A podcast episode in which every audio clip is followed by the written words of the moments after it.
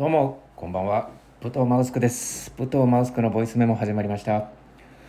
えー、今日はですねあのー、Amazon プライムで最近配信開始したえっ、ー、とバチェロレッテシーズン2をですね、えー、私楽しみに、えー、見ておりましてそのですね、まあ、大体このバチェロレッテっていうのはシーズン通して大体10話くらいの構成なんですけれどもこう3話に分けてちょっとねお話ししたいなっていうふうに思うんですけれどもまずこ、まあ、それを序波球としましょうじゃあ。で、まあ、序盤をじゃあ1話から4話としてでまあおそらく5話6話7話くらいをまあ派として、まあ、最後9として、まあ、大体序波球構成でねちょっと喋っていきたいと思うんですけれども。今回はですね、えー、序盤の1話から4話についてですね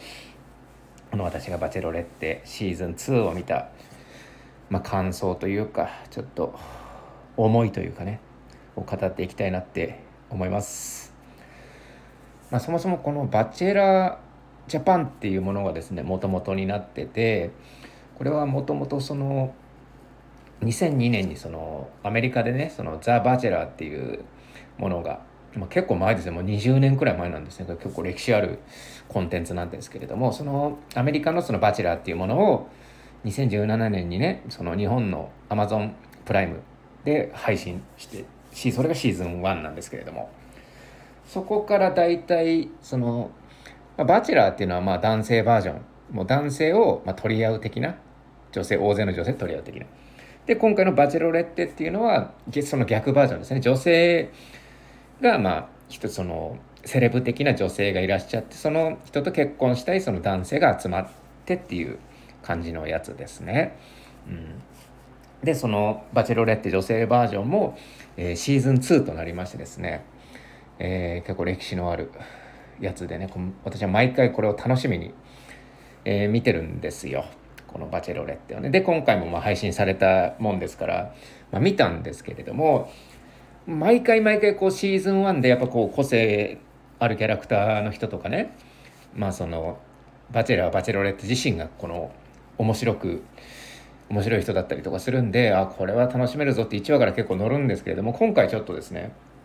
1話見ただけではちょっと面白さが分かんないというかいややばいなこれともしかしたら続かんぞこれはと思ったんですよ。でというのもなんでそう思ったかっていうと今回バチェロレッテに選ばれた尾崎美紀さんっていう方がいらっしゃるんですけれどもこの方が意外とですねこうなんか等身大というかまああの経営者の方でやっぱこうお金持ちというかすごい仕事のできる人なんですけれどもなんかこうなんだろうなまあ、良くも悪くも等身大というか、まあ、普通に映ったんですね今までと比べると。あの確かにこれはあの尾崎さんが悪いっていうよりはこう歴史があるじゃないですかそのバチェラーのね。で、まあ、こういう人が出てああいう人が出てってなっていく中でやっぱどんどんね自分の中でもこう濃い味付けを求めるようになってったと思うんですよね。だからやっぱりちょっと物足りなさっていうのをやっぱ1話で感じてたんですよ。でもやっぱりこのバチェラーバチェロレッテのそのコンテンツっていうのはやっぱパッケージが面白いですからやっぱ2話でやっぱあこういうことかと。こういう楽しみ方がもうできるぞっていうふうに、まあ、自分の中でこう咀嚼できてそっから2話からのその面白さったらないんですよねもう本当にこれは。すごい、まあ、毎回これ言ってるんですけどもう過去一おもろいと。過去一面白いってね。前回前回はあのバチェラーだったんですけれどもバチェラーのシーズン4ですね。シーズン4の時にはこれ過去一面白いなって思ったんですよ。このコウコウさんっていう方がもういろんな女性にキスしまくって結構波乱を呼んでこれはやばい面白いと思って見てたんですけれどもその時も言ってたし前回のそのバチェロレッテの福田萌子さんの時もあのスギちゃんっていうねあのすごいこうなんだろうな愛おしい男性が出てきたんですよ。その男性に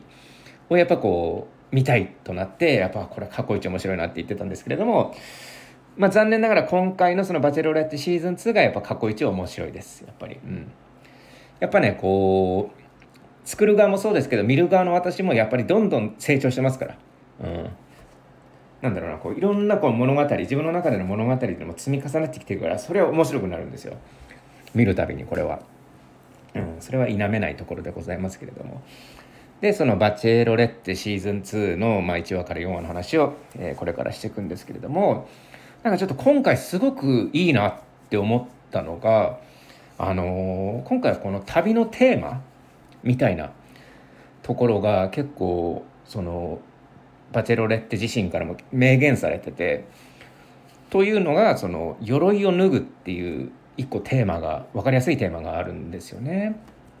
うん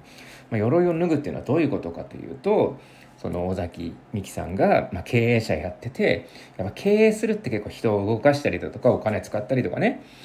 まあ、いわば従業員の生活を抱え込むっていう部分でやっぱどうしてもなんだろうな。自分の本来の自分ではないなんかいわばその鎧を着てねバリアしてあの素を出さずにねやっぱこう経営者になりきって経営者の自分を演じるじゃないですけれども、まあ、そういう部分であの戦ってきたと。だから自分は結構鎧をそうその経営をやっていく中でこう鎧を着てしまったというふうに。でそれをやっぱこう経営が安定してきて私もそろそろ結婚したいなってなった時にこの鎧をやっぱ脱いでいきたいんだというふうに言っててでそれをまあ、一緒に脱ぐにしろ脱がしてもらうにしろ、まあ、そういう男性を探していますっていうふうに明言してるんですけれどもこれがねちょっとあの前回の「バチェロレッテ」福田萌子さんの時はこのなかったあの表現で、まあ、それでちょっと気になって見返したんですよその「バチェロレッテ」シーズン1をね。そしたらやっぱこうこのバチェラー、バチェロレッテの大まかなパあのテーマであるやっぱ本当の愛を探してるんですっていうふうには言ってたんですけどもでもそれってさ本当の愛っていうのはちょっとでかすぎるじゃないですか。こうテーマとしても哲学的すぎるじゃないですか。本真実の愛とは何なのかっていう、うん、そういう部分もあってちょっと難しかったのかなっていうところが思ったんですけれども今回のこの尾崎美紀さんはしっかりこのテーマ「鎧を脱ぐ」っていうところで、まあ、表現されてたのがすごく印象的であいいなって思いました。こう見やすいというかあそこを見ればいいのねっていうちょっとここを見ろっていうところを結構明示してたのがすごく良かったなって、えー、思いました。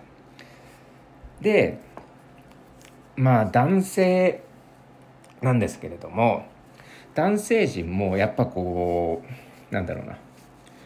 まあ1話ではまんなかった理由っていうのがやっぱこう前回のそのバチェロレッテのなんとなくキャラクターってあったじゃないですか。跳ねたキャラクターみたいなね。例えばスギちゃんとかあとまあコウコウさんっていう方がいらっしゃるんですけれどもあとコウコウさんっていうのはすごくねあの実業家でそのバチェラーに化けたくらいのねそのシーズン4でバチェラーをやったくらいの結構その、えー、セレブな人なんですけどもともとこの人はあのバチェロレッテで出場者男側の出場者側として出てた人なんですね。まあ、その人が出てきたりだとかあとローズっていうトーマ・ローズさんっていうねあの結構情熱的な方もちょっと跳ねたりとかしてやっぱそういうところの似たようなその男性のキャスティングの仕方をしてるなっていうこう印象だったんですね。やっぱ海外枠みたいなのとかあと例えばその職業だと画家の人がいたりだとか、えー、意外とそのスギちゃんっていうキャラクターは何だろうな。ものすごいその女性に対して弱さを見せれる男性だったんですね。やっぱ例えばあの福田萌子さんの目の前で泣いたりとかもう俺はダメだとか弱音を吐けたりとかする人ってなかなかこういないんですけれどもそれをなんだろうな本音でできる人というかだからそこでやっぱこうグッときた人っていうのは多いんですけれどもなんかやっぱそういうのを狙ってんだろうなっていうその演出が見えたりとかしてちょっと1話でねうんって思ったんですけれどもやっぱ2話で2話まで見るってねこれはもうハマっちゃいますからねこれ。であのまあ今回はですねまあそういう今回17人の男性が出てるんですけれどもあの1話から4話までなので1話からちょっと気になったのをちょっとトピックみたいな感じで立ててあの喋っていきたいなって思うんですけれどもまず1話でね1話なんですけれども1話っていうのはまずそのバチェロレッテの自己紹介があってでこうレッドカーペットみたいなのがあってでレッドカーペットの先にはこのバチェロレッテあの尾崎美紀さんがねあの立ってらっしゃると。でそこに男性が現れるんですよ。でやっぱここであのなんだろうな。まあある種そのホラー文脈じゃないですけれどもやっぱこうねちょっと怖いというか 変な人っていうのは絶対いて、まあ、前回だとなんかこう盾やったりとか なんか侍の格好して盾やったりとかっていうこう自己紹介自己アピールをする人がいるんですけれどもなんかちょっとねあの癖があるというか面白いというかちょっとちょっとこれ怖えなみたいな。大丈夫なんかこれみたいな。これ落ちるぞみたいな。とかそういうところもあの見どころでやっぱこう1話ってあのなんだろうな。初々しさというかこうワクワクもあるけれども逆にちょっと何この人みたいなこの初対面のあるじゃないですか。この初日のななんだろうな。不安みたいな。ってあるじゃないですか。なんかこう初日の緊張感というかなんかだからそういうのの部分というか、まあ、ちょっと怖いなっていうその文脈もあったりするんですよ。毎回ねそのバチェラーバチェロレッテには。ちょっとその行き先不安だなみたいなところ。でもそれって結構エンタメでは重要でただまっすぐ進んだんじゃ面白くないわけじゃないですか。なんかその障害というか、うん、っていうところをやっぱ見せてたっていう部分をちょっとピックアップして喋っていきたいなと思うんですけれどもまず気になったのがあの佐藤俊さんかなあの映画監督をやってる、えー、人が出てくるんですけれどもこの人がちょっと面白くってなんかもうなんだろうな佇まいがあのバンプ・オブ・チキンの藤原元がいるじゃないですか。ね。そのバンプ・オブ・チキンの藤原元にの真似をしてで藤原元の真似をしていろんな影響を受けて言葉とか詩とかねポエムとか紡いでみたけれどもなんかポエムのブログやったけれどもうまくいかないとバカにされると。でその藤原元になりきれなかった男たちの怨念を寄せ集めてそれを具現化して 具現化してあの表現した人物みたいな人なんですよ。この佐藤俊さんはね。映像監督やられてる方なんですけど。でその人があの来た時にねこうおそらくそんな明るい人ではないと映像監督やられてるから。おそらく明るい人ではなくてこう近づき方もなんかこう手も震えてるしちょっと陰キャ独特のぬるっとした動きをする方なんですよ。であのちょっと近づいてって「どうもはじめまして」「あはじめまして」みたいな感じないです。そしたらちょっと独特のこうニュルニュルっとした動きでちょっと近づいてあの特別な呼び方で呼びたいんですけれども何て呼べばいいですかっていうちょっと軽く早口で言うんですよ。でそこがちょっとゾクッとするんですよねなんか。あーなんかその距離の詰め方すんだみたいな 感じでね。特別な呼び方したいんだけど何て呼べばいい？みたいな感じのまあちょっとこれは見ていただかないと何とも言えないんですけどなんかちょっと怖い怖いというかちょっと不安になるというかお大丈夫かみたいな感じの空気を出すんですよね。うん、で結局その呼び方を決めるんですけどもその呼び方もちょっと忘れたりとかしてなんかまあちょっと不思議な人なんですけれども、まあ、その人がねあの結構すごくって私結構その1話をはまんなかったって言ったけど4話まで1回見てまた1話見直したんですよ。で見直したらこの佐藤さんの動きがめちゃめちゃよくってあのカクテルパーティーってあるんですよその後ね自己紹介終わった後にカクテルパーティーっていうのがあってでそのカクテルパーティーで爪痕残したらサプライズローズっていうのがもらえてでそれがローズもらえたらあの次の回2話に残れるんですよ。でそのローズをもらうためには最後のローズセレモニーっていうのに勝たないといけないんですけれどもそれが免除されるっていうねそのサプライズローズっていうものがあるんですよ。でそれがもらえると。でその戦いのがあるんですよその自己紹介終わった後にねで、まあ、毎回この「バチェラーバチェロレッテ」ではこの最初にあもしよかったら話しませんかってまず言わないとアピールしちゃうわけじゃないですかだからその「バチェラーバチェロレッテ」に近づいてってよかったらお話一番最初にお願いしますとかさお話いいですか？っていうのを一番最初に声かける人っていうのは結構重要というかそこ見どころなんですけれどもまあ今回すごいですよ。ここ本当にね激アツでした。もう本当に。あのまずねまず乾杯みたいな感じで乾杯って言った後にみんなやっぱ声かけようとするわけですよ。その乾杯をそのバチェロレッテとしてその流れでお話いいですか？っていうふうにやっぱこうみんな言いたいわけですよね。その時にじゃあ乾杯しましょうって言った時にあのその佐藤さんがめちゃめちゃ大外の方からグググググッとこう弧を描くようにその乾杯行く流れで乾杯しに行ってで乾杯したと同時に耳元にあの近づいてなんかすげえボソボソっと何て言ったかちょっと聞こもう本当に何回聞いても聞こえないんですけど、うん、一番最初にいいですかみたいなことをなんかボソって言うんですよ。でそれただ乾杯したと思ってた皆さんそれに気づいてなくてそれを確認したのがえー、っと翔太さんっていうねあの飲食店経営してる人だけがそれを気づいててギョッとした顔するんですけれどもなんだなんなんなんなんだこいつはみたいな感じの顔をしてで佐藤さんは耳元でボソボソっとその一番最初に喋りましょうっていう予約を取り付けるんですよ。で乾杯してスッていなくなるんですよね。でその後にみんなはその光景を多分見てなかったのかなんだあれはっていうふうに思ってるのか分かんないですけどみんな乾杯するんですよで1人2人3人と乾杯してでその後にねあのダンサーのあの山部さんっていうねあの方がいらっしゃるんですけれどもこの山部さん乾杯した後にあのよかったらつってあの一番最初に話してもらえませんかって言うんですよね。でそそれはみんなに聞こえてたわけですよ。でみんな聞いてみんなが「早っえ早い早っ早っ」ってみんなで「早早早早」って言うんですよ。で確かにそのタイミングが一番早いんですよ。こう、リズムとか、リズム感とかあるじゃないですか。乾杯する前に、はいはい、一番先いいですか？みたいなのっていうのって、ちょっと、なんだろうな、強引というか、なんか、リズム感ないじゃないですか。だからこの、ダンサーのね、山部さん、すごい、あの、リズムとしては、めちゃめちゃいいタイミングで、一番最初に話してもらえませんかって言うんですよね。うん。なんだけれども、先ほどの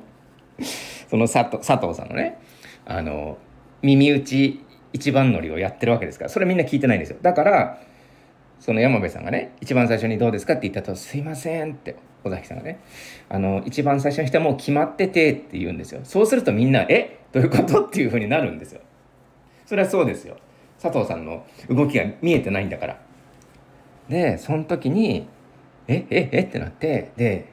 佐藤さんが抜かれてカメラでねニコニコしながら「あすいません僕なんですわ」みたいな顔するんですけどみんな全然ことを理解してないみたいな状況になったんですよ。それ見た時にこれすごいなんだろうな力技というか、まあ、確かにルールではね間違ってないですよ。でもなんだろうなそれをその誘い方が一番早いってみんな分かってるけどやらないわけじゃないですか。これはねちょっと理由があってもしかしたらこれこのね佐藤さんのやり方ってあのアメリカとかではありなのかもしれない、うん、勝負事というかね。勝負は勝負だからっていうところがちょっと日本より強いじゃないですかアメリカの方が。だからどんな方法でも一番最初のアポを取り付けたのが偉いんだっていう考え方かもしれないんですけれどもこれ日本だと日本って結構まあお辞儀だとか挨拶30度45度とかね15度とかいろいろ細かいのが決まってたりとか例えばそういう細かなルールってあるじゃないですか。だからもしかするとこの佐藤さんのやった大外からまくまくってきて乾杯すると同時に次あの一番最初いいですか？っていう行為っていうのはお辞儀と挨拶を同時にするような行為でもしかしたら日本じゃ好まれないのかなっていうふうに私はちょっと思ったんですよね。うん。まあそれがちょっとやっぱ面白かったというかあちょっと日本ならではというか。なんでやっぱ私もそうだしそうですしやっぱこう周りの人も結構ねあの引っかかってるんですよ。何なんだあのあの行動はみたいな、うん、でみんなも突っ込めないくらいちょっとなんか異様な空気を出してるというか。でもそれって毎回なんかこうバチェラーバチェロレッテではあってそれがちょっと見どころでもあるんですよ序盤の。うん。だからそこがすごく見どころでありましたでちょっと、まあ、今回は佐藤さんの話をしたんですけれども、まあ、1話でもう一人気になった人がいて、まあ、その人は安倍さんっていうねあのデザイナーかなデザイナーの方なんですけれども安倍さんは。で今回のあの出場の中で最年長で40歳なんですよね。うん、だまあ大体私と同じくらいの、えー、年齢の方なんですけれどもやっぱねこの40歳ってとかね。あの恋愛リアリティショーに大体いるんですよ。その最年長の人とかね。40、41、2くらいの人って、まあ、出てくるんですよ。出てくるんですけれどもやっぱこのね40歳で、まあ、ある程度ちゃんとした仕事をしててしっかり者。で、まあ、結婚もしてないわけじゃないですか、まあ、そういう人ってやっぱ結構おもろいというかちょっとやっぱなんだろうな。あの変な人が多いというか人が多くってやっぱあの、いわゆるその恋愛リアリティショーを作っていく中でいいあのきっかけというかフックになるというかやっぱこう物語を作りやすいんですねこういう人がいると。うん、だからね毎回こう年齢が上の人って結構私は注目してて、ま、今回もねこの安倍さんがすごく面白くってあの、まあ、さっき説明したねその佐藤さんがねあの大外から回って乾杯と同時に耳元で「一番手いいですか?」って言ったそのカクテルパーティーっていうものがあるんですけれどもそのカクテルパーティーは結構大事なんですよやっぱ。バラももらえるしでそのカクテルパーティーで爪痕残せなかったらもう第1話で落とされるんですよね、うん、だから結構リスリスキーなんですよ。そこでやっぱアピールしないっていうの。はでそんな中この安倍さんはですねそのカクテルパーティーをもう全捨てします。もうカクテルパーティーにも参加をせずに一人ポツンとあの椅子とテーブルであの靴靴があるんですよ。靴。あの安倍さんデザイナーなんで靴があって自分のデザインした靴にあの刺繍をしだすんですよ。刺繍。あの糸でね。あのそのそのバチェバチェロレッテに伝えるその愛のメッセージみたいなのを刺繍しだすんですよで、まあ、それをあの見てたそのスタジオのねその岡村さんとシェリーさんはもうちょっとあのある程度作ってから行けばよかったのにもうカクテルパーティー全部捨ててこれをやったっていうのはすごいなっていうふうなことを言ってたんですよ。でこれってやっぱこうなんだろうなもう気さくも気さくであのー、すごいやり方だなと思ってたんですけどこれなんだろうなって思ってたらやっぱあの手法としてはプロセスエコノミーと一緒ですよね。あのいわゆるそのなんだろうな作品ができた作品っていうよりは作品ができるまでの過程物語を売って商売にするっていう、まあ、AKB なんかもそういうことをやったりとかしてるんですけれどもうんだから絵を描くとするじゃないですか。絵を描くならその絵を描くまでどういう葛藤があったとかね。どういう作業工程がありましたよっていうのを要は映画でもドキュメンタリーでも何でもいいしそういうものを映像にして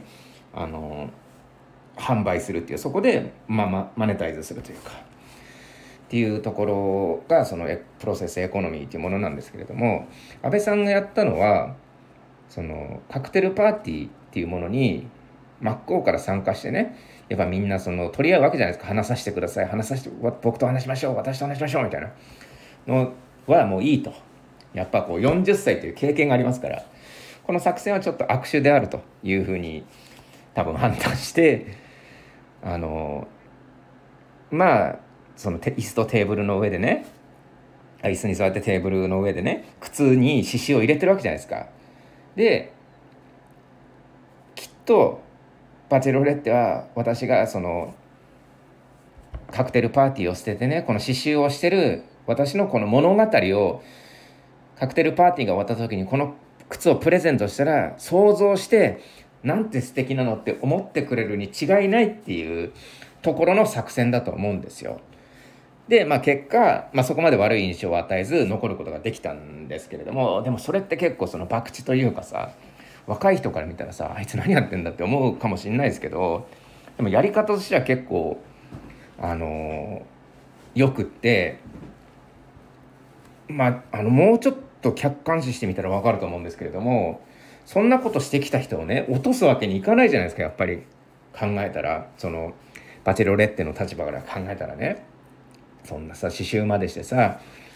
あの自分のそのアピールの時間全部無駄にしてさこの靴をプレゼントしたいから喋る時間を捨ててこれで私の愛を表現しましたっていう、まあ、いわばロマンチックじゃないですか。感情に訴えてくるじゃないですか。その感情に訴えてくるものをねあの理論理屈じゃ落とせないですよそれは。うん。やっぱ怖いっすよそこで落としてこいつなんてひどいやつだと。やっぱ民意はやっぱこの安倍さんに対してもしかしたら向いてるかもしれないってやっぱ想像したらねこれ下手に落とせないっていうところもあるしまあおそらくその安倍さんの中ではね喋る時間なんかゆくゆく回ってくると。まあ4話5話6話ってあるからゆくゆく回ってくるしそこでやっぱ爪痕残せばいいしここでわちゃわちゃ喋ってね下手に落とされたらもうだるいなと。いうふうなのになってやっぱこういわなんか尖ったこう爪痕のようなものを残したいって思ったのかなっていうちょっと私の中では思ったんですよね。うん、なので私の中ではこの第1話で一番気になったのがこの佐藤さんと安倍さんというところでございました。はいで、えー、続いて2話でございます。えー、2話はですね、あのまあ、大体1話で17人いるんですけれども、2話の段階では14人に減っております。3人減って、減ったんですけれども、まあ、そこでね、あのまあ、2話で行われたイベントっていうのがなんかこうボートレースみたいなのとあとバーベキューをやったんですよ。でそのバーベキューの方がすごく見てて面白いなって、えー、思ったんですよね。どうですか？皆さんバーベキューやりますかね？私はね結構バーベキューはね苦手なタイプなんですよね。なんかこうなぜバーベキューが苦手かというとバーベキューってね結構知らない人とか来たりするじゃないですか。なんかこう例えばじゃあ5人くらいの飲み会でさバーベキュー今度やろうっつったらじゃあ私友達呼ぶよ。ね、え、僕友達呼ぶよってなって結果なんか20人くらいになって友達の友達みたいなのも来るからなんかでその友達の友達はなんかイタリア人だったみたいなパターンもあったりとかでなんか本当知らない人とそのコミュニケーションを取るっていうのがまあやっぱあってでそこでやっぱこう私はいつもねその調理係を担当するんですよ。あの飲食やってたしなんかそういうの得意だっていうのもちょっとあってじゃあ肉焼くよとかってやるんですけれどもなんで私が調理役をこう受けるかっていうとあのやっぱこうねバーベキューっていわばコミュニケーション会じゃないですか。レクリエーション会というか。でいろんな人と喋ってね。でここで喋ったら次じゃああっちのグループ行って喋ってとかっていうね、まあ、ある種その小惑星みたいなものがあっていろんなねその集団の中のちょっとしたその小さい集団みたいなのあるじゃないですか。そこを渡り歩いてってなんかうまいことやれる人がやっぱコミュニケーション能力高いなって私は個人的に思うんですけれどもなんかそれがどうも苦手で、うん、なんかこうじゃあここで喋ったからじゃあ次みたいなのとかってなかなかできなかったりするんですよ自分はね。うん、だから私は結構調理係をやって調理係をやるともう肉焼くっていうあの役割があるから結構なんだろうなその場に入れるというかいてもなんかこうアップアップしないというかなんか私の場合結構溺れそうになる時があるんですよね感覚的に。あのいろんな人とコミュニケーションしてここになんかこう居づらいなっていうなんかしゃべしゃこの円の中のこう会話に混ざれないけどただいるだけみたいな状態って結構なんだろうな苦しいじゃないですか、まあ、苦しいんですよ。なので肉焼いとけば肉焼くっていうのがこう作業にあるからすごく楽だというところで結構ねその調理係を担当することが多いんですけれども、まあ、今回のこのバチェロレッテのそのバーベキュー会はえっとね長谷川圭一さんっていう人がですね出ててあのこの人は結構長身でバスケット選手であの顔もかっこよくってで今回のそのバチロレッテは1 7 0センチあるんですよね岡田美希尾崎美希さんかはあの170センチあるんですよ。なんであの結構さ170センチ以上ある男の人ってなかなかいなかったりするじゃないですか。そんな中この人はバスケット選手で身長も180以上あるのかなでなんかこう並んだ時に一番こうしっくりくるのが長谷川圭一さんっていうこう印象なんですけれどもこの長谷川さんがあの肉焼き調理を担当するんですよね。うん、でそこで調理をやってるんですけれどもなんかこう私はその調理やってる人っていうのはいわばそのコミュニケーションが苦手な人が多いのかなっていう印象だったんですけれどもあのその後にその長谷川圭一さんがねあの肉焼いてるところをそのバチェロレッテにあの好感を持たれて結局その後ツーショットデートを勝ち取ることになるんですよね。そのバーベキューの調理係をすることによって。だからそれをあの見てああなんか調理するにしてもなんだろうなこうアピールポイントってあるんだなって思って。うん。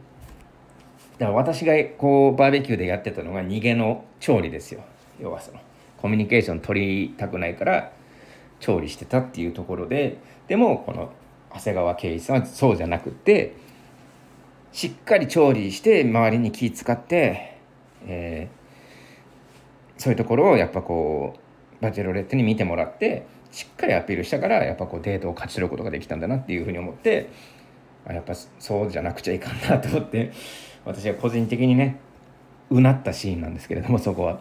やっぱすげえなやっぱバスケットマンのコミュニケーション能力がやっぱ違うなと思いました。やっぱね今回結構スポーツ選手が多いんですよ。意外と。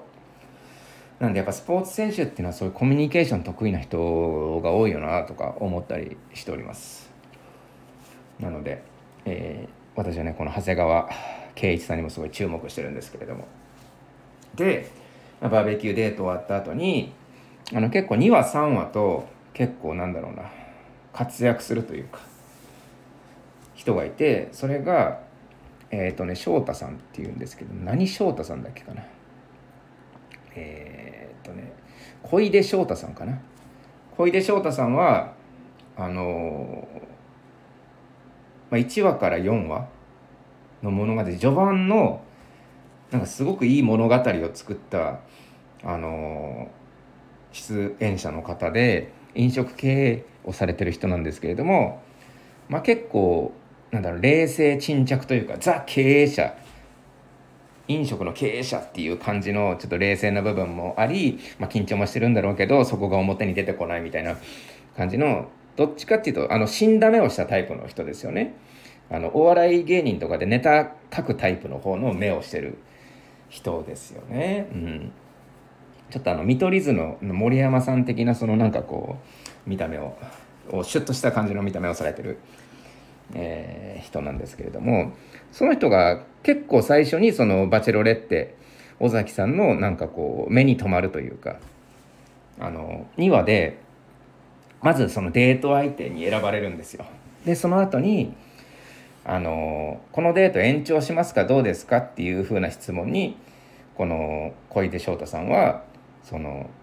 もうもっとおしゃべりしたいですって言われて夜のデートも勝ち取るっていうことををするんですけれども勝ちることができるんですけれども、まあ、この小出翔太さんをこう見てるとなんとなく今後の物語というかあのそういうものがあの想像できるというか。まあ、小出翔太さんはあの1話から4話のまあネタバレも含まれる部分なんで言っちゃうんですけれどもあの3話でねあの落ちるんですよ。うん、なんと。なん3話かな？3話か4話で落ちちゃうんですよ。うん、で4話のその終わりには7人になっちゃうんですけれどもこの7人の中には残ることができなかったんですよ。でもめっちゃいい感じなんですよね。なんかこうバチェロレッテとは同じ経営者で共通点もあるしあの出身地も愛知県ということで一緒なんですよ出身地が。でそこで話盛り上がるんですけれども盛り上がったのになんかこうサプライズローズがもらえなかったりとか盛り上がったのに落とされたりってしてしてたりとかちょっと不思議ななんだろうなところがあってあのなぜそういうふうになってしまったかっていうとおそらくですけれどもやっぱこの小出翔太さんはすごくいいあの素晴らしい男性なんですけれどもあの尾崎美紀さんバチェロレッテとはもう決定的に合わないというか多分バチェロレッテの中ではこの人は違うなって思ったんでしょうねおそらく、うん、じゃないと落とす理由がないしあのないなって思ったんですよ。でその理由が私の中ではちょっとなんだろうなあってあのまあ先ほど紹介したその佐藤さん映画映像監督の佐藤さんも同じような失敗をしてるんですけれどもあのバチェロレッテがこう一番最初に言ったその鎧を脱ぐっていうテーマそれはもう男性の皆さんも知ってるんですよ。でそこであのその鎧を脱ぐならこういうふうにした方がいいんじゃないみたいなこうアドバイスをするんですよね。うん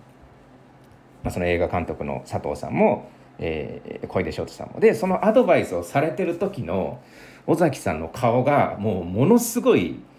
不満そうな顔なんですよ。不満というか、え、何言ってんの？っていうか、え意味がわかんないんだけどとか、もう明らかな不満顔なんですよね。おそらくですけれども、このアドバイスをする行為っていうそもそもこのが良くないというかで、まあ、本人もこうなんだろうな1話から4話を振り返ったその事前 V みたいなのがあるんですけどもそこでもやっぱこう私のことをこの短時間で分かったような口を聞くなみたいなことを言ってるんですよ分かったようなことを口を口を聞かれるとちょっとイラッとしますみたいなことを言っててやっぱそういうところなんですよね。うん、でそれを聞いてちょっとねあの私の好きなこの、えー、哲学者というか精神科医というかあのドイツのね有名なそのビクトール・フランクルさんっていうねあの心理学者の方がいらっしゃってその人が生きることについてっていうあの独自の解釈をされてるんですよね。うん、でそれがあの生きることについてそれを自体を考えること自体間違ってると。なんで生きてんだろうとかねどうして私は生まれたんだろうとかそういうことを考える自体おかしなことなんだ。なぜかというとそれを考えたら答えはないからどんどん病んじゃうし自分の存在を疑っちゃうと。でそれで命を絶ったりする原因になってしまうからそもそも考えることが良くないと。で要は生きるってことは問われてることなんだからそれに対して答えればいいんだと。うん、だから生きることは考えることじゃなくて答えること、うん、だからあの考えたりとか聞き返したりとかしちゃダメってこと。なんで生きてるんですか？とか。じゃなくて生きてることに対して私はこう生きますっていうふうに答えるだけっていうすごい好きなこう解釈というか言葉があるんですけれども、まあ、それに近いのかなって思ったんですよその、えー、尾崎美紀さんの考え方というか。だからまあ、尾崎美紀さんは最初に私は鎧を脱ぐ自分の中の鎧を脱ぐっていうのがテーマですって言いましたよね、うん、最初に。でそこに対して男性陣の人が「あじゃあ鎧を脱ぐってこういうことですね」っていうふうに言っちゃうとそれはちょっと違くっていや違うそういうことじゃなくって鎧を脱ぐって私の問いに対して聞き返すなと鎧を脱ぐって言ってんだからそれに対してあのお前たちの答えというかあなたたちの答えをそれを行動で見せてくださいっていうことなんですよ。ただそれだけでしょ。答えればいいんですっていうことなんじゃないかなって、えー、思ったんですよ。だから、そういう人たちがやっぱりこう、1話から4話見てて上がってるし、あの、リオンさんっていうね、その一番若い、男性が出てくるんですけれども、その人も、あの、尾崎美紀さんにね、聞かれたんですよ。なんでこの旅に参加したの？みたいなことを聞かれたら実は自分の両親がみたいな感じであの亡くなってしまってそこでなんかこう結婚願望っていうのが出てきてつってこうそれをこう涙しながらね語ってたんですよ。それを聞いたその尾崎さんはねすごいなんかこう心に響いたようなお顔をされててあそういうことなんだなって思ったんですよね。だからあの問われたことに対して答えるっていうことのできる人があの最後まで、えー、残るんじゃないかなっていう今回のね、えー、バチェロレッテはそういうふうにこの小出翔太さんのこの表現というかを見てて思ったんですよ。だそういうのを分からせてくれた小出翔太さんのこのパフォーマンスというかねそこにすごくいいなって思って、えー、注目して、見ておりましたこの丹羽さんはこの小出さん、えー、見どころでございます。で、まあ、2話でちょっとあの面白い面白いというかちょっとまたあのトピックというかあの事件があるんですけれども、えー、今ちょっとあの録音ボタン止めて休憩してきたんですけれども、えー、じゃあ次はですね2話はまあ大体そんな感じだったんで次3話ですね3話からちょっとやっぱねこれいいですよ面白いですよ本当に。で3話から大体11人から9人に減るんですけれどもちょっとこの辺からあの、バチェロレッテの尾崎美紀さんがちょっと変化をが見られます。というのもこの尾崎さんってそのやっぱ鎧を脱ぐっていう言ってるだけあって最初の方っていうのは結構感情というかすごく冷静冷淡にしゃべる人だなっていう印象というか、うん、まあ経営者前としたまあよくあるしっかりした経営者の女性っていうスタンスを崩さないんですよ。で、まあ、結構異例中の異例というか、まあ、今まで私は結構バチェラーバチェロレッテシリーズを見てきてそのローズセレモニーっていうのがあるんですけれどもいわば男性女性の運命をするねこのバラをもらえなかったら返されるわけですから結構運命のかかったそのバラを渡すっていう役目がバチェロレッテバチェラにあるわけなんで結構みんな神妙な顔したりだとかうん私も命かけてこのバラを渡すんですよっていう感じのぐっと気合の入った表情で渡すんですよ皆さん結構。うん、でそこは、まあ、もちろんそのリアルじゃないやっぱこう序盤だし男性にも感情移入してない状態だから正直そこは何だろうなややっちゃってるというかあの過剰芝居みたいなことをする人人もいるんですけれども、まあ、その点今回の尾崎美紀さんは何だろうな本当にあの RIZIN ガールがねあの RIZIN で勝った選手にヨギボを渡すくらいのカジュアルなノリでバラを渡してたんですよね。いわばインフォメーション的なそのバラの渡し方をしてたんですよ。じゃあ何々さん、はい、バラを受け取っていただけますか？みたいな感じの、なんかこう、バラの渡し方に、まあ思いを良くも悪くも乗せ、乗せてないし、乗せすぎてないというか、っていうインフォメーション的な、こう、淡々とした渡し方をされてる印象だったんですけれども、そんな尾崎さんがですねこう3話4話になってきてですねちょっとなんか「キャッホー!」とか言ったりとかするようになってきたんですよ。というのも結構ね3話4話となんだろうホモソーシャル文文脈というか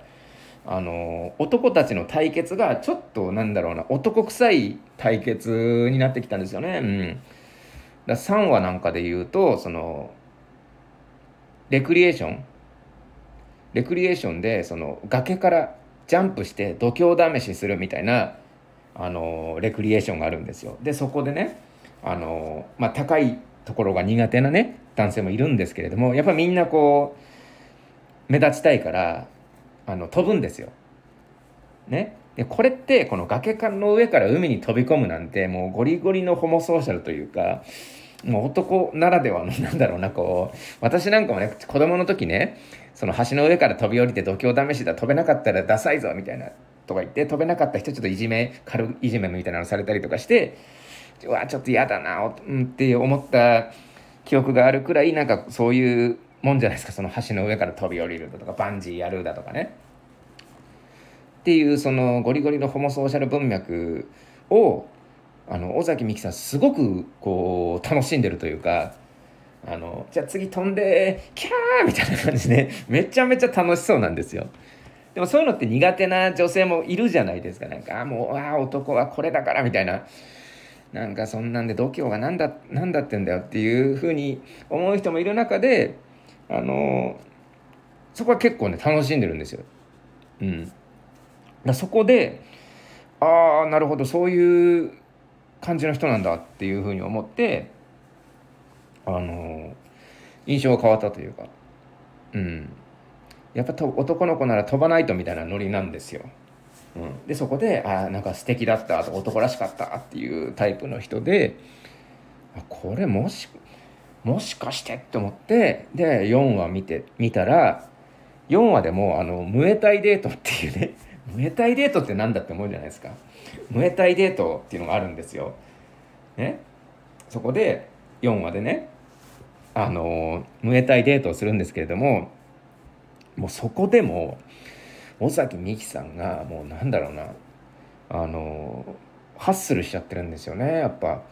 あのキャーとかやめてとかもう見れないみたいな感じなんですけれども見れないって言ってる手はめちゃめちゃ開いててもう瞳孔も開いてるみたいな人っているじゃないですか。うん、キャーっていうのが楽しいみたいななんかそういうタイプの印象を受けたんですよ。うん、でこのムエタイデートでなんかみんなでこうミット打ちとかねあのサンドバッグ叩いたりとかした後に1対1でスパーリングするんですよ。でそこでもその尾崎美紀さんはリングサイドで観戦しながら「頑張って!」とか言って「キャーもう見てらんない!」って言うんですけれどももう発狂してるみたいな感じなんですよね。あのまあちょっとあのあれですよねその朝倉海を応援するしょこたんみたいな感じの ノリでねすごい不安そうな顔してるんですけどもワクワクしてるみたいな感じの印象を受けたんですよね。うん、もしかしてそういうあの格闘技とかねスポーツとか結構好きなタイプの人なのかなってあの思ったんですよ。うん、だから、まあ、最終的にね、えー、4話であの7人にまで減るんですけれどもその7名とその落ちた人っていうのを比較してみると結構そのなんだろうなこの7人が結構マッチョイズムが強いというか半分以上スポーツ選手だったり体を動かせるアクティブな人が多いんですよねこの7名っていうのが。うん、だからもしかしてそういうあの今後ねスポーツ文脈になっていくというかスポーツロードをひた走っていくじゃないかなって思ったんですよ。うん、でこのスパーリングも結構そのすごくってあのさっきそのね言ってたバスケ選手のマクファーレンっていうハーフっぽい男性とあと J っていうねあのラグビー 選手がいるんですよ。もうゴリゴリのそのニュージーランド出身の J はラグビーやっててでその紹介 V でも「ハカハカ。うわったうわった」みたいな感じのハカを待って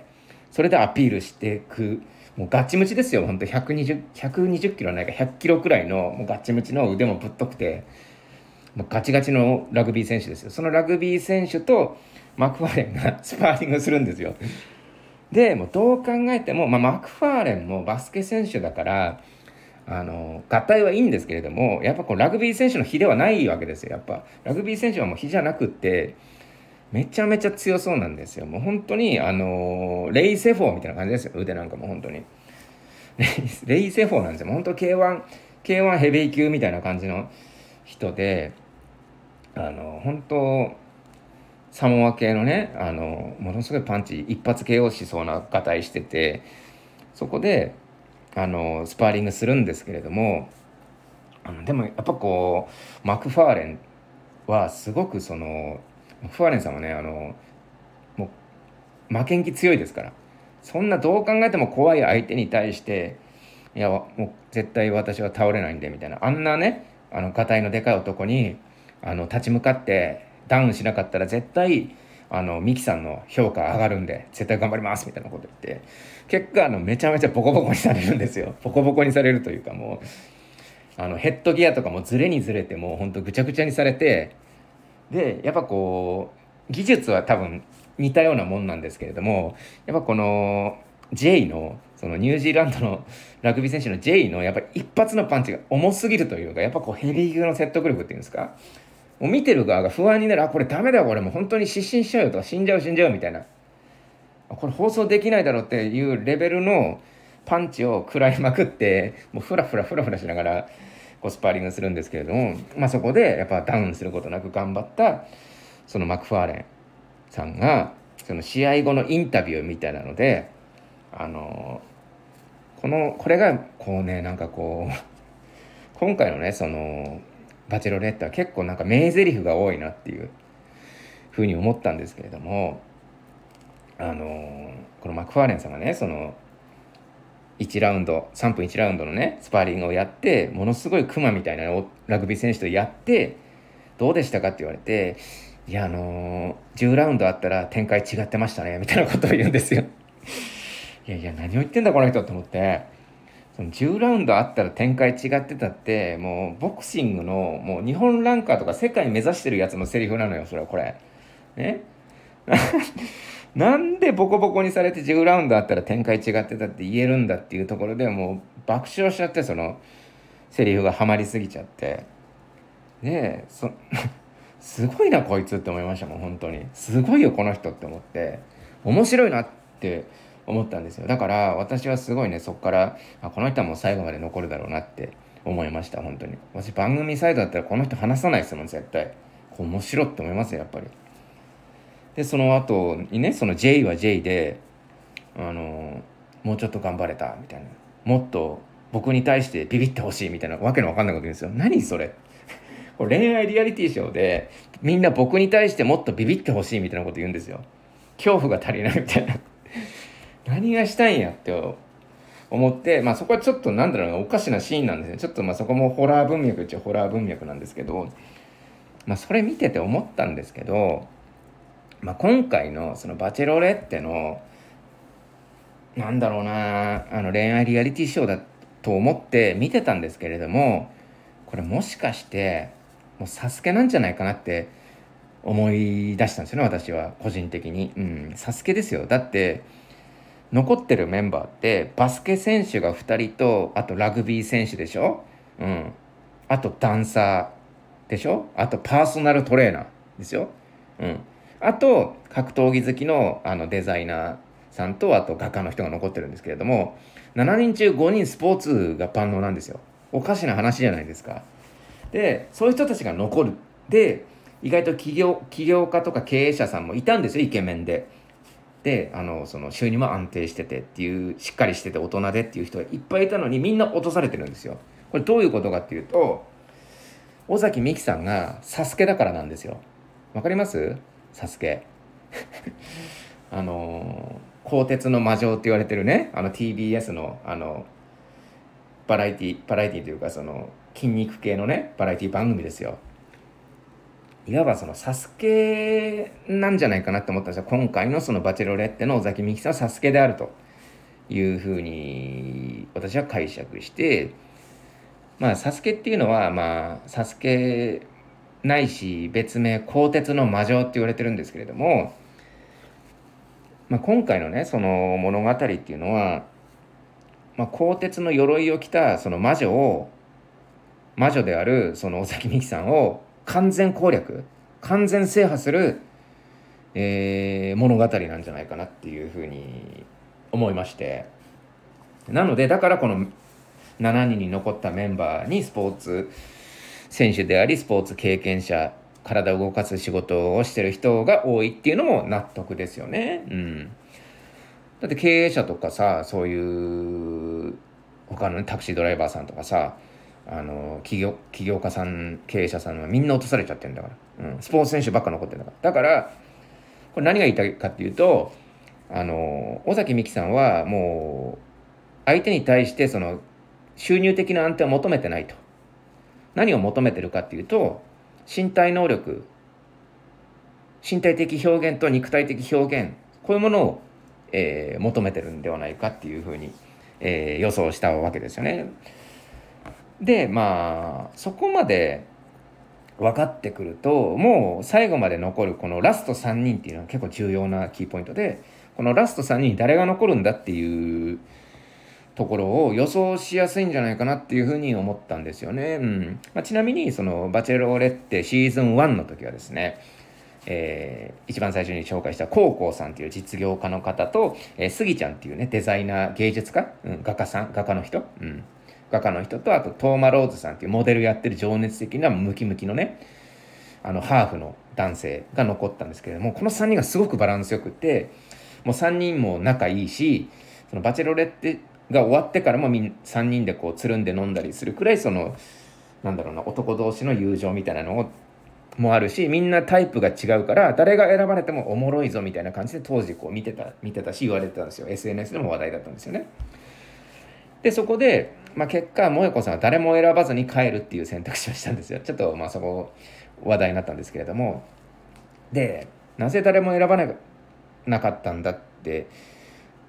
まあ、考えるともしかしたらこの3人のバランスが良すぎたから選べなかったんじゃないかみたいな、まあ、ある種萌子さん的にはこの3人の友情に対して嫉妬したのかなっていうその解釈もできるぞっていうふうに私は思ってたんですよ。でこの、えー、ローズさんとスギちゃんとコウコウさんのバランスでいうところの、まあ、お笑い芸人でいうともうそのネプチューン的なねみんな個性が粒立っててキャラも立っててでその3人でトークする時の役割分担もできててみたいな。やっぱそのローズスギちゃんがボケなんですよね。でコウコさんツッコミなわけですよ。名倉さんですよ。っていうなんかこうね3人のこうトークがねこう面白くってっていうのがあったんですけどもなんかこのラスト3人っていうのが結構キーポイントというか誰が3人に残るんだみたいなところもありますしこのラスト3人に残るとえー、っとですねその両親に会うみたいなシークエンスがあるんですね。うん、あの出場者のその、まあ、男性側の両親にそのバチェロレッテを合わせたりだとか。逆にバチェロレッテの両親とそっちがあったりとかっていうところまで進むんですよ。だからこのラスト3人っていうのは結構大事というか、えー、そういう部分がございますけれども、まあ、先ほども言ったようにその尾崎美紀さんはサスケなので鋼鉄の魔女なので、まあ、いわゆる完全制覇できそうな3人が選ばれるっていうことなんですよね結局は。うんなんで、えー、誰かと考えるとですねこれ難しいんですけれども、まあ、残念ながらこの芸術家系の人は消えますよねだって今回は芸術関係ないんだもんだってサスケなんだから。うんなので、ま、私が結構総合的バランスで見た感じだと、まあ、マクファーレンさんっていうバスケ選手とまあ、あと同じくバスケ選手の、えーと、長谷川圭一さん、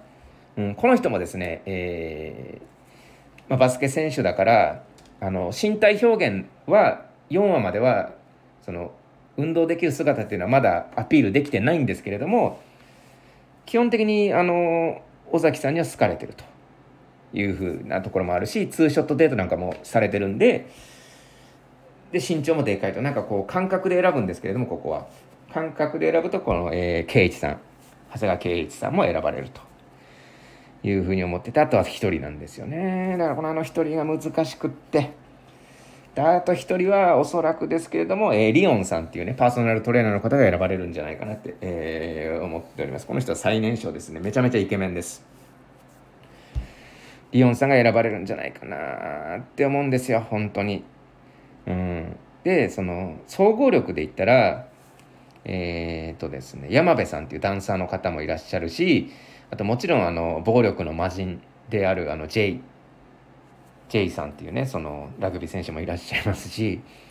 あのいるんですけどもスポーツできる人はね。でもこう尾崎美紀さんとのツーショットデートとか尾崎さんのリアクションを見てる限りでは、まあ、この長谷川圭一さんとマクファーレンさんの結構2強であると今のところはっていうところでありますだから私がその協定の予想屋さんだったらこの2人から流します。はいまあ、マクファーレン、圭一は硬いぞというふうに。で、ここから流してね、いうところはありますよね。うん、なので、まあ、安倍さんもいい仕事されましたけれども、まあ、私の最終予想としては、えー、ラスト3強。で1、1位予想はですね、えー、えー、圭一さんで、えー、行かしてください。じゃ、えー、長谷川圭一さんが最後まで残ると。で、2着、マクファーレン、3着、えー、リオンさんというところで、えー、予想したいと思います。まあこれはサスケなので、完全制覇するのは、えー、ケイチさんではないかというふうに、えー、予想させていただきます。なのでね、えー、これ 1時間くらい喋ってますけれども、まあ、1話から4話の話なんでね、これは。で、中盤もね、ちょっとあのー、まあ、今回のこう予想を踏まえて、おそらくこの予想外れるんですよ。うん。外れるんで、なぜ外れてしまったかっていう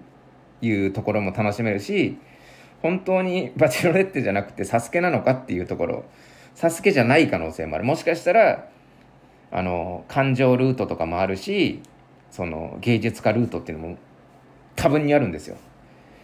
もしかしたらサスケじゃなくってその画家の人とかねあと安倍さんとか。あの、まあ、リオンさんもそうなんですけれども結構その自分をさらけ出して泣けて感情表現が豊かな人っていうのがもしかしたら残ってくるっていう可能性もあるし、まあ、ここは難しいところであるんですけれども私はそのサスケルートにかけたいと思います。うん、バチェロレッテシーズン2はサスケであるというふうに、えー、私は解釈いたしましたのでだからまあ優勝というか最後まで残るのは、まあ、池谷直樹武井壮タイプの人が残るんじゃないかと。で私の思う一番武井壮に近い人物っていうのは長谷川圭一さんだというふうに、えー、予想させていただきます。えー、近いうちにですね4話から多分、えー、456 6話かな？6話か7話くらいまで見たらまた、あのー、配信したいと思いますんでぜひよろしくお願いいたします。今回はバチェロレットシーズン2、えー、上波球のジョーでございました。どうもありがとうございました。